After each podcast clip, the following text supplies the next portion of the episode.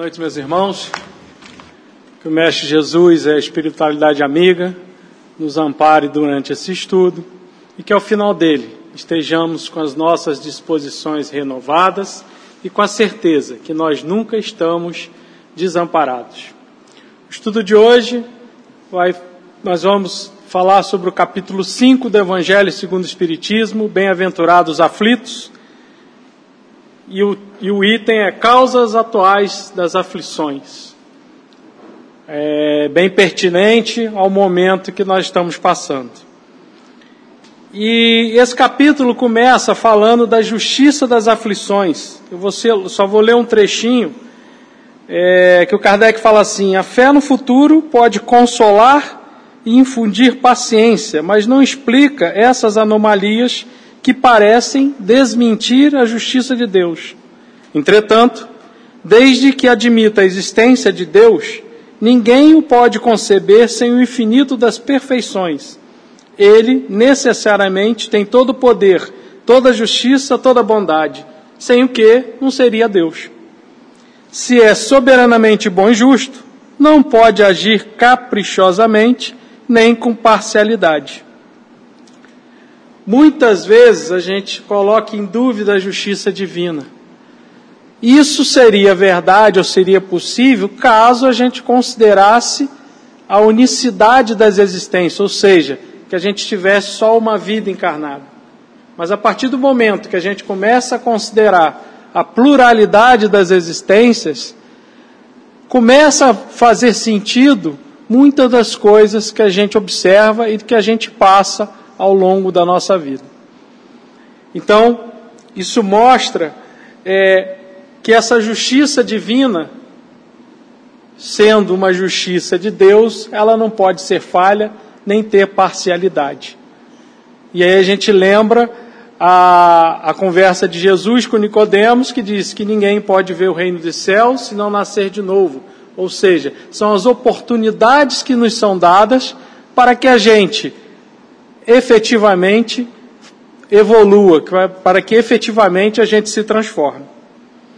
No item de hoje, causas atuais das aflições, Kardec fala assim: interroguem friamente as suas consciências, todos os que são feridos no coração pelas adversidades e decepções da vida.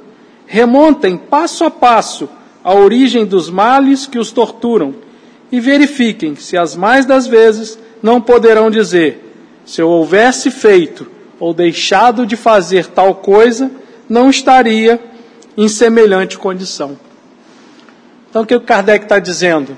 Para a gente se interrogar, para a gente se perceber se, até onde nós temos responsabilidade nas situações que nós nos colocamos. Quando a gente analisa né, do berço ao túmulo, a gente vai ver o seguinte: que uns tiveram mais sofrimentos que outros, outros tiveram mais sorte do que outros, mas uma coisa é certa: todos nós, em algum momento, vamos passar por algum tipo de dor, por algum tipo de revés. Pode ser um revés financeiro, pode ser um desencarne na, é, de ente querido, pode ser é, uma perda de emprego, pode ser muitas coisas. Todos nós, de alguma maneira, ao longo da encarnação, vamos passar por isso. E aí a gente começa a se perguntar, mas por que que Deus permite a dor? Por que que, a despeito de tudo que fazem, os maus parecem prosperar enquanto os bons perecem? Se Deus é justo, por que que ele permite isso? Se há um Deus, por que, que permite que algumas pessoas passem por dores e outras não? E, e mais ainda, o que a gente sempre pergunta, por que, que aconteceu isso comigo? Aí começam as crises de fé, começam as brigas com Deus, chega até mesmo as crises existenciais, porque muitas das vezes a gente não entende, a gente não consegue alcançar. E aí os Espíritos vêm falando para a gente o seguinte: se a gente for analisar efetivamente todas as nossas aflições, a gente vai perceber que a grande maioria delas foram criadas ou tiveram origem ainda nessa encarnação. E aí talvez alguém vai esperar, ah, Marco, quer dizer então que não tem é, resgate ou não tem situações que vêm de vidas passadas? Tem também. Isso vai ser assunto do próximo item que um outro palestrante virá falar. Mas o fato é, das aflições atuais, a grande parte nós criamos ou demos motivo para gerar as aflições ainda nessa encarnação. Se não, vejamos. O grande vilão da história é o temperamento, comportamento, que é o, o, o principal causador. Aquela história do pavio curto ou do sem pavio, aquela história de não levo desaforo para casa, dou um boi para entrar numa briga, dou uma boiada para não sair. Eu sou muito bom, mas se pisar no meu calo, né? Isso vai fazendo o quê? Vai gerando medo, vai gerando indiferença, vai gerando raiva em todos aqueles que estão à nossa volta.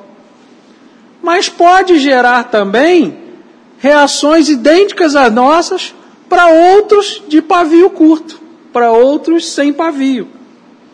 E acaba trazendo o quê? Tormento e aflição para nós mesmos. Por quê? a gente começa a ser mal visto, a gente começa a ser não querido. Então, o fato é, existem situações que nós não necessitaríamos passar ou não necessitaríamos sofrer. Por exemplo, atualmente você vê muita gente brigando pelo WhatsApp por diferenças de opinião em relação à pandemia, em relação às vacinas, em relação aos governos. E as pessoas estão desfazendo amizades longevas, tem famílias é, criando é, divisões, tudo simplesmente por diferenças de opiniões. Nós somos individualidades, nós temos o direito de pensar diferente dos outros. E por que não aceitar isso? Você pode até não concordar, mas o outro tem o direito de pensar diferente de você. E só aí a gente já eliminaria muitas das coisas. E por aí vai, outras brigas, né? As brigas por pequenas coisas dentro de casa, ou briga com amigos, ou briga no, no local de trabalho. Situações que nós criamos simplesmente por diferentes opiniões. Outra situação, vícios adquiridos. O vício, é, as doenças advindas do hábito de beber as doenças advindas do hábito de fumar, as doenças advindas do hábito de redes sociais. É isso aí. Já tem várias doenças associadas ao uso indiscriminado das redes sociais. Pessoas que não conseguem viver sem estar, de alguma maneira, conectadas nas redes sociais, postando coisas ou cobrando. Às vezes as pessoas te mandam um WhatsApp, se eventualmente você não responde, a pessoa te liga cobrando. Como é que você não respondeu o WhatsApp dela? Então, de novo, são escolhas que nós vamos fazendo ao longo da encarnação e que vão trazendo consequências, que geram desgastes orgânicos, desgastes neurológicos, desgastes sociais. Outra situação, riscos desnecessários e imprudências.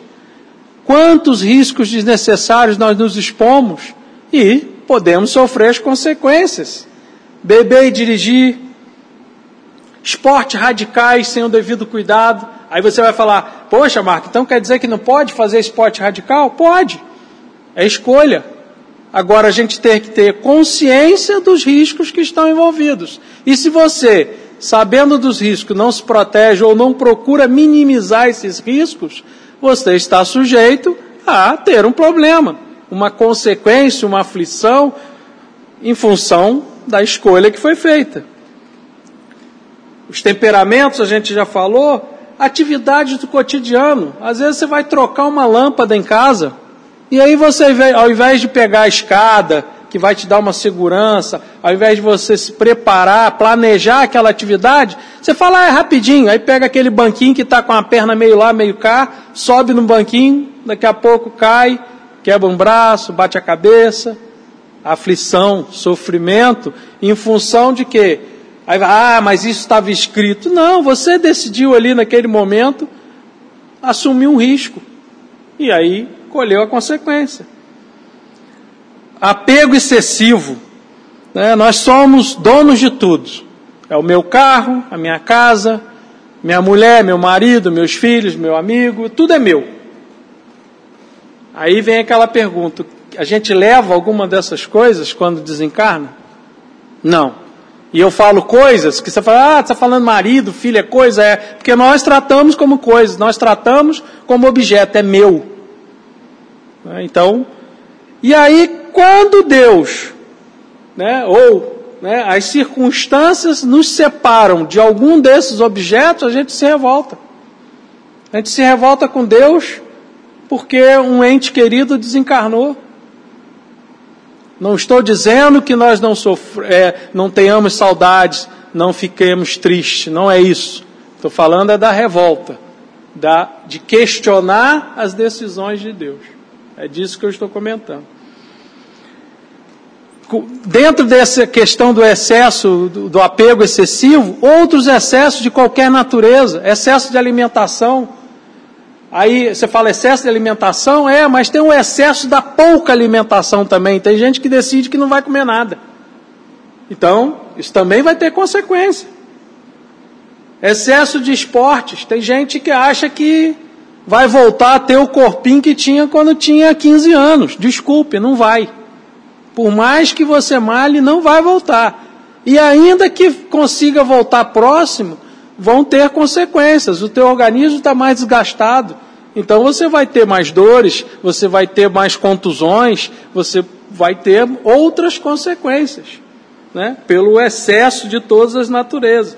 Esse excesso de lazer, o excesso das redes sociais, já falei aqui. Tem gente que acorda com o celular na mão, dorme com o celular na mão. Tem gente que acorda no meio da noite para olhar o celular. Gente, aflições que nós mesmos estamos buscando pela nossa maneira de agir. Nos relacionamentos, muitas vezes, né, os interesses, a vaidade sobrepõem a questão do amor, seja no casamento, seja nos relacionamentos de amizade. Então, a gente precisa entender isso, porque a gente vai se deixando levar e gerando comprometimentos.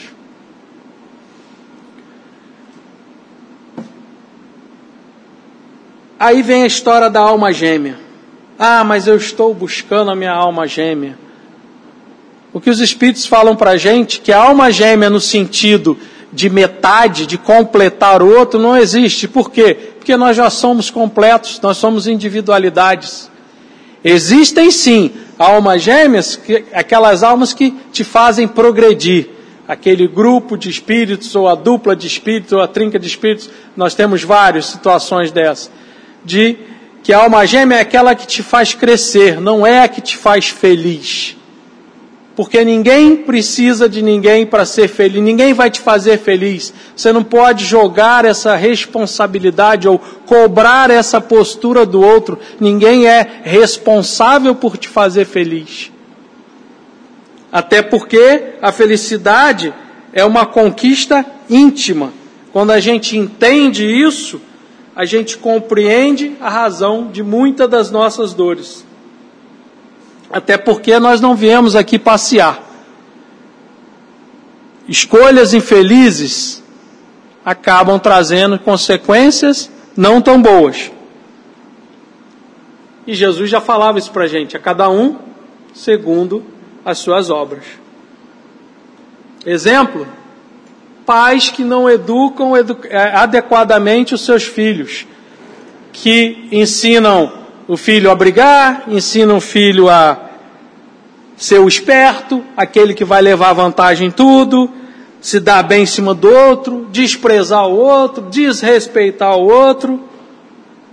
Como é que vai ser essa criança quando se tornar adolescente e depois se tornar adulto? Vai ter esses valores morais solidificados? E os pais poderão reclamar, porque às vezes a gente escuta algum pai falando, alguma mãe falando, ah, mas não sei como é que ficou assim. E aí lembrando o que o Kardec falou, vamos lá, vamos ver, vamos inquirir a nossa consciência, vamos pesquisar e ver o que que nós podemos ter feito ou deixado de ter feito para contribuir para a situação. Então, qual é a melhor idade para os valores morais, para começar a passar valores morais? Desde sempre, desde cedo. Tem um ditado popular que fala o seguinte: é de cedo que se torce o pepino, né? é de cedo que se formata o menino. E Jesus também já falava isso. Deixai vir as minhas criancinhas, ou seja, falar de Jesus desde cedo é uma responsabilidade nossa. Eles vieram aqui, as crianças, né, esses espíritos encarnados nas crianças hoje, vieram aqui com uma tarefa. E nós já estamos encarnados há mais tempo, é nosso dever orientá-los, conduzi-los da melhor forma possível. Quando a gente se distancia das leis de Deus, a gente começa a fazer umas coisas bem estranhas. E nós estamos no mundo de provas e expiações. E aí, fazendo essas coisas diferentes, essas coisas estranhas, muitas das vezes a gente aproveita a oportunidade para piorar a nossa situação, ao invés de amenizar, ao invés de suavizar a prova. E geramos mais aflições mais aflições do que aquelas que eventualmente estavam programadas para nós, por conta dessas escolhas. E isso independe de religião, independe se é espírita, independe se é católico, independe se é protestante. Por quê? Estamos todos aqui para dar cumprimento às leis de Deus. Então, se nós nos afastamos das leis de Deus, certamente as nossas aflições serão maiores.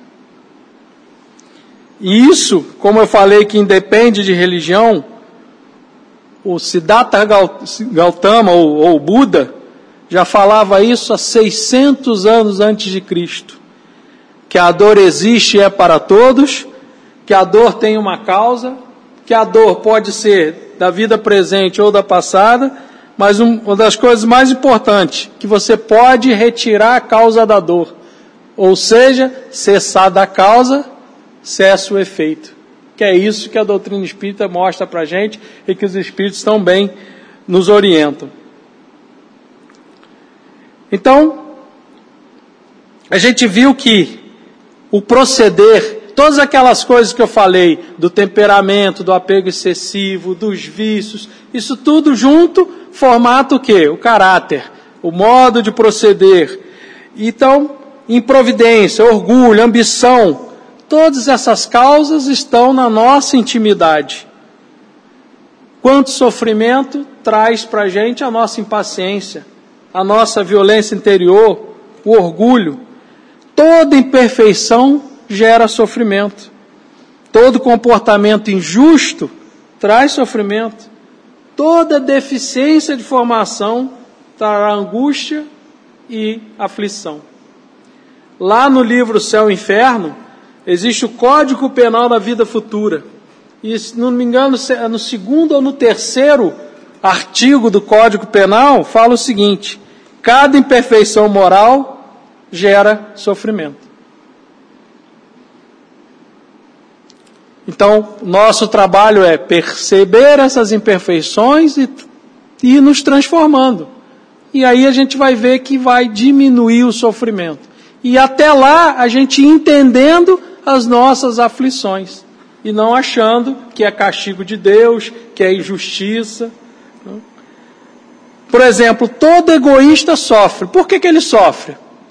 Porque a grande felicidade é a gente compartilhar. Nós estamos vivendo um momento agora que está todo mundo reclamando de que não consegue encontrar com os amigos, não consegue se reunir. Por quê? A gente gosta de compartilhar, nós somos seres gregários para viver ali, compartilhando, trocando, e a gente não está podendo fazer isso agora.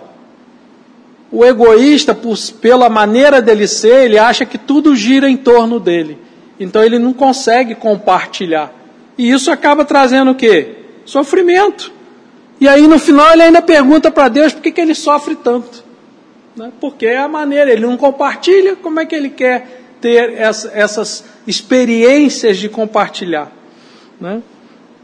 O Emmanuel, no livro Religião, do Espírito, Religião dos Espíritos, no capítulo 10, é, examina a própria aflição. Eu tirei só algumas frases, porque é bastante extenso, e aí eu vou comentar rapidamente. A aflição do vício chama-se delinquência. Por quê? Porque a pessoa com vício, à medida que vai se viciando cada vez mais, seja qualquer tipo de vício, vai chegar um momento que ele não tendo como sustentar o vício, ele vai começar a cometer algum ato indevido para sustentar o vício. A aflição da agressividade chama-se cólera e acaba fazendo mal para quem? Para o próprio indivíduo. Vai começar a ter problema de fígado, de estômago, de sistema nervoso, está encolerizado, aquela pessoa que vive né, total, o tempo todo encolerizada. A aflição do crime chama-se remorso. Por quê? Onde é que estão escritas as leis de Deus? Na nossa consciência. Então, o remorso, em algum momento, vai acontecer. A aflição do fanatismo chama-se intolerância. Intolerante é aquele que não aceita nada diferente do que ele escolheu como certo. Isso é fanatismo. E às vezes a gente vê hoje, e, e a gente sempre associa fanatismo à religião, só que a gente está vendo que existem outros tipos de fanatismo, né? que as pessoas estão completamente intolerantes. A aflição da inveja chama-se despeito. Né? Não, não reconhece o valor do que tem e nem é feliz com suas conquistas, fica sempre olhando o outro. A aflição da indisciplina chama-se desordem. Aquela pessoa que não tem ordem para nada, então ele chega em casa, aí coloca a chave da casa em qualquer lugar, não, não, não coloca sempre no mesmo lugar, não, não se organiza, não tem horário para nada. Aí no dia seguinte ele tem uma reunião às oito, ele acorda 15 para as oito. Qual a chance de chegar no horário, na reunião? Nenhuma. Porque ele vai acordar 15 para as 8, vai ter que se arrumar, vai sair, vai procurar a chave, como ele não sabe onde colocou, vai perder um tempo procurando a chave, seja a chave de casa, seja a chave do carro, vai, vai para o trânsito, trânsito no horário de rush não é vazio. Então, obviamente não vai chegar no horário. E aí ele chega já mal-humorado para uma reunião daquele tipo que você fala bom dia, ele bom dia só se for para você mas é a indisciplina dele que causa toda essa aflição. Não foi o trânsito, não foi, não foi o elevador que demorou, não foi a chave, ele que não se organizou. Às vezes a gente acha que a disciplina é prisão, e na verdade a disciplina é a chave da porta.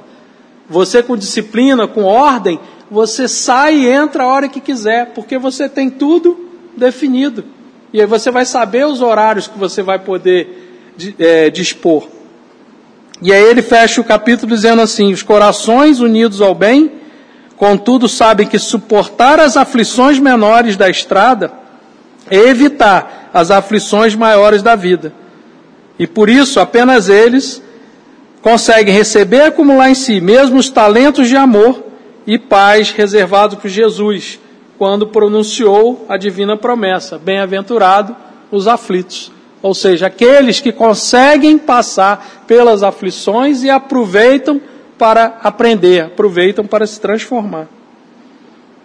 Daí vem essa necessidade de renovação, de transformação, de revolução moral, absorção de valores espirituais e valores morais.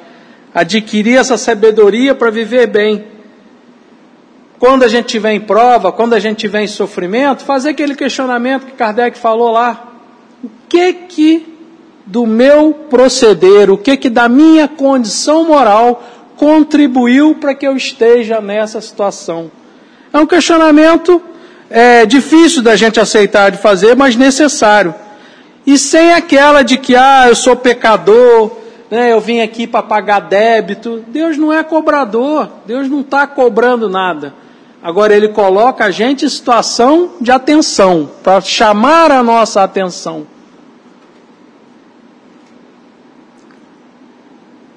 se a gente for, ah, Deus não é cobrador, vamos lembrar da história de Paulo.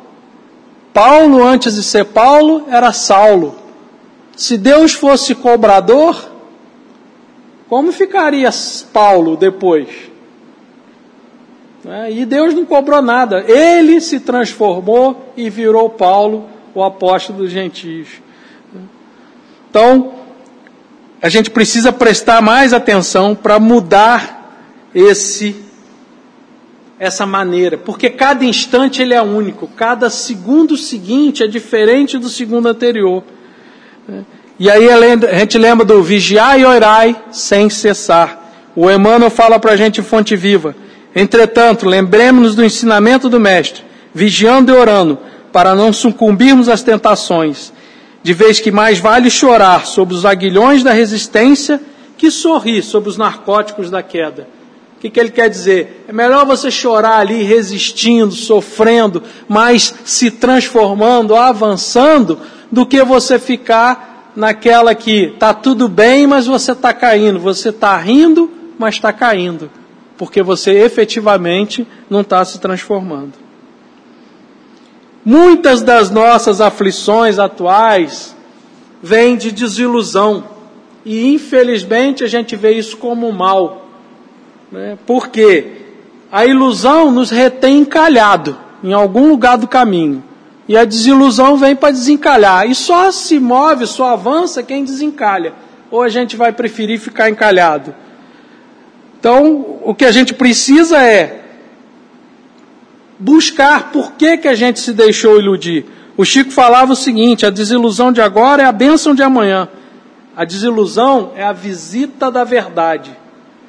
Mas aí vem um probleminha o nosso orgulho, a nossa vaidade, em ter que admitir que de alguma maneira nós contribuímos para aquela situação, que de alguma maneira a gente seja por uma ação, por omissão, ou por esperar que as coisas deveriam ser conforme a gente achou que deveriam ser, que nós fomos os responsáveis por criar a ilusão, as expectativas, e isso, no nosso estágio evolutivo, ainda é muito duro de admitir. Talvez alguém aí está pensando, ah, Marco, mas você está falando isso porque você não passou pelo que eu passei, ou você não passou pelo que eu estou passando.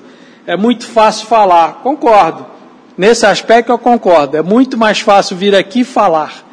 Mas isso não muda a realidade. E a realidade é Ninguém disse para a gente que era fácil, mas também ninguém disse que era impossível. Pelo contrário, falou que a gente precisaria fazer o quê? Esforços. Reconhece o verdadeiro espírita pela sua transformação moral e pelos esforços que faz para dominar as suas más tendências. Então, esforço, trabalho. O professor Hermógenes tinha uma frase que eu gosto muito, que ele falava assim: às vezes o que chamamos de traição, né? Ah, fulano me traiu. Acontece porque estivemos, lamentavelmente, esperamos colher, esperando colher flores de uma planta brava, que só tinha espinhos para dar. Aí ele pergunta: a culpa é da planta ou é nossa? É uma planta que só dá espinho e a gente fica esperando o tempo todo que ela vai dar flor, então não podemos culpar a planta. Hum. E uma só vida é muito pouco, uma só encarnação é muito pouco para explicar a nossa vida inteira como espírito. Talvez hoje estejamos experimentando uma aflição, uma provação, que somente hoje, nessa encarnação, nós tivemos condições de enfrentar, porque nós viemos sendo preparados ao longo de tantas outras encarnações para nessa conseguir enfrentar. Talvez nessa encarnação nós estejamos, estejamos nos relacionando com pessoas que também foram preparadas juntamente conosco para que nessa encarnação a gente pudesse se relacionar e aparar as nossas arestas. Porque ninguém reencarna sem planejamento. Foi, foi dito isso no, no, preparo, ou seja, não, não é nada por acaso, a coisa vem sendo muito bem trabalhada. Então, por quê? O objetivo é tornar-se melhor. Né? Isso por muitas vezes vai significar passar por aflições, aflições que muitas vezes nós mesmos pedimos. Então devemos valorizar essas aflições, né? E aí vem aquela, aquele o estigma que todo espírita tem que gosta de, de, que gosta de ouvir, não que a gente ouve, que espírita gosta de sofrer. Né? Quando a gente fala que tem que valorizar a aflição, valorizar a aflição no sentido de aprendizado, e não valorizar a, a, a, a aflição naquela coisa de se fazer de vítima, de, de, de ai, ó vida, ó céus, e ficar ali. Não é isso. É valorizar o seguinte: o que, que eu tenho que aprender com essa situação? Isso é o valorizar. A dor é o supremo teste da fé. Tem uma história de Francisco de Assis, que vocês já devem ter ouvido, que ele chegando no mosteiro à noite com neve, ele e um, e um dos companheiros dele, eles batem no mosteiro, alguém abre aquela portinha, aquela portinhola. Quem é? Ele, Francisco de Assis. Aí a pessoa, ah, até parece Francisco de Assis. Fecha. E eles ficam lá na neve à noite com fome e frio. E aí o, o companheiro começa a se desesperar Pai Francisco, nós vamos morrer, Pai Francisco. Vamos... E, eu, e aí olhava, Francisco pulava de alegria, dava risada. E aí ele começou achando, Pai Francisco, o que está acontecendo? Ele falou, não, eu esperei minha vida toda por isso. Ele falou, ah, esperou a vida toda aqui para morrer? Na neve? Ele falou, não, agora eu tenho certeza absoluta que nenhum ser humano pode nos ajudar. Somente o Pai, somente Deus vai poder nos ajudar. E alguns tempo depois, é, a porta se abre e eles são colocados para dentro. Ou seja, a questão né, de, de ter a fé, de, de, de, de falar o seguinte: poxa, eu estou passando por isso, mas isso aqui vai passar. Né? Então, valoriza a aflição de hoje, aprendendo com ela a crescer para o bem, que nos burila para a união com Deus, porque o Mestre que te propõe a escutar e seguir, que te propões a escutar e seguir, ao invés de facilidade, no imediatismo da terra, preferiu ensinar-nos a verdadeira ascensão, a humildade da manjedoura, o imposto constante do serviço aos necessitados, a incompreensão dos contemporâneos, a indiferença dos corações mais queridos e o supremo testemunho do amor em pena cruz da morte. Está em ceifa de luz, aflição e tranquilidade. Então, assim, a gente precisa confiar, a gente precisa entregar-se a Deus, pois tudo tem um propósito. E fé não é acreditar, porque se fé fosse acreditar, a gente não brigava com Deus. Porque a gente briga com Deus, mas não deixa de acreditar em Deus. Então, fé é confiar. Fé é você estar tá na beira do abismo, dar um passo, sabendo que Deus vai colocar o chão embaixo. O Calil Gibran tem uma frase que diz o seguinte: que fé é um salto no escuro para os braços de Deus. Quem não tem fé não salta, mas fica no escuro. Porque isso é, é você confiar. Às vezes a gente na, cria coisas é, para nos dar segurança, mas são coisas do mundo. E quem vai dar a nossa segurança é Deus. Ele vai dar a nossa segurança. Porque quando você estiver no deserto, nada dessas coisas materiais, nos desertos das suas aflições, Nada dessas coisas materiais vai te livrar, quem vai te socorrer é Deus. Ele vai estar ali te socorrendo. Porque nós não estamos sós, somos filhos de Deus. Mas para perceber como filhos de Deus, nós precisamos sentir. Para sentir, nós precisamos conhecer. Para conhecer, nós temos que ter intimidade com Ele. E enquanto nós não estamos prontos a ouvir, a resposta não chega. Nós temos compreensão intelectual de Deus, mas falta sentir. E aí eu coloquei aqui para a gente lembrar, toda vez que a gente tiver dificuldade de falar com Deus, aquela música do, do Gilberto Gil que ele estava extremamente, estava extremamente inspirado. Se eu quiser falar com Deus, tenho que ficar a sós, tenho que apagar a luz, tenho que calar a voz. Tenho que encontrar a paz, tenho que folgar os nós dos sapatos, da gravata, dos desejos, dos receios. Tenho que esquecer a data, tenho que perder a conta. Tenho que ter mãos vazias, ter a alma e o corpo nus. Ou seja, a gente tem que se entregar, a gente tem que esquecer de todo o resto. Aí a gente vai ter intimidade com Deus. E essa dificuldade nossa de falar com Ele é achando que a gente de alguma maneira vai surpreendê-lo ou decepcioná-lo. Isso não vai acontecer. Vamos lembrar lá o Salmo de Davi, o Salmo 139, Senhor, tu me sondas e me conheces, sabe quando me sento e quando me levanto, de longe percebe os meus pensamentos. Sabe muito bem quando trabalho e quando descanso, todos os meus caminhos são bem conhecidos por ti. Antes mesmo que a palavra me chegue à língua, tu já a conheces inteiramente, Senhor. Tu me cercas por trás e pela frente e pões a tua mão sobre mim. Não dá para não ter intimidade, gente. Nós não estamos sozinhos. O mesmo Deus que está presente no nascimento do filho, está presente no desencarne, está presente nas suas vitórias, está presente nas suas derrotas. A palavra da moda, resiliência, não é você voltar depois do, ao estado anterior, depois de uma dor profunda, é você voltar melhor, é você aprender com aquela experiência. Graça percebida é o dia, graça não percebida é o dia da dor. Graça percebida é quando você entende que a dor está te preparando para o futuro. A dor do passado te preparou para hoje, a dor de hoje está te preparando para o futuro. Né? E aí a gente tem que agradecer, agradecer esses momentos de aprendizagem. E aí a gente lembra de Paulo aos Tessalonicenses: em tudo dai graças, porque essa é a vontade de Deus em Cristo Jesus para convosco. São misericórdias que o Senhor nos dá a todo momento. A terra escola, hospital, presídio ou oficina de trabalho. Vai depender da nossa necessidade.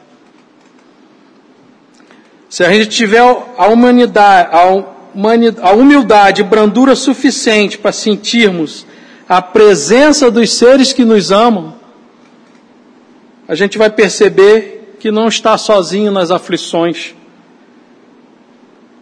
que não estamos sem amparo. Lembra lá do poema da ou da música Pegadas na Areia. Né? Nenhuma ovelha se perderá, nós somos ovelhinhas queridas de Deus, somos seus filhos queridos, Ele não está distante, nós é que nos afastamos. Ele nunca nos dá fardo mais pesado do que a gente pode carregar.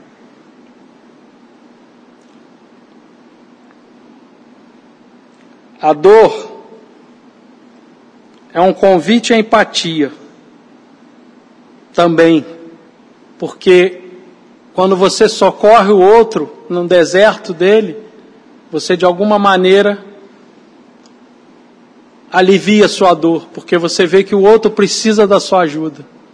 Hoje nós nos encontramos em um momento que muitos precisam de ajuda, então a gente tem que buscar fazer esse tipo de ação, porque vai ajudar que a gente siga passando pelas nossas aflições. A gente precisa mudar o nosso comportamento, ficar o tempo todo, né, assistindo e ouvindo que o mundo está um caos, que está tudo um caos, que está tudo acabando, isso não vai ajudar em nada. A gente precisa mudar essa postura. Vamos filtrar o que está chegando. Vamos ver o que, que a gente pode ajudar, o que, que a gente pode auxiliar. Né? Vamos lembrar aí de coisas. É, você vê é, muitas coisas são faladas para gente. Muita gente, né, falando de como deve fazer isso, como deve fazer aquilo, como deve fazer aquilo outro. Principalmente formadores de opinião, os, os, os YouTubers, é, artistas, jornalistas, todo mundo fala um monte de coisa.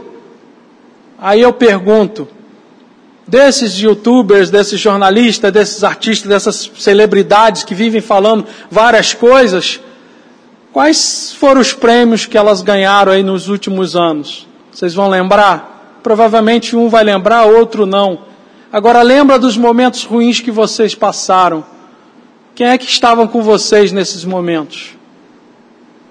Então são essas pessoas que são importantes, são essas que nós temos que estar juntos, são essas que nós temos que estar ali trocando, se ajudando, se auxiliando e nos auxiliando para avançar.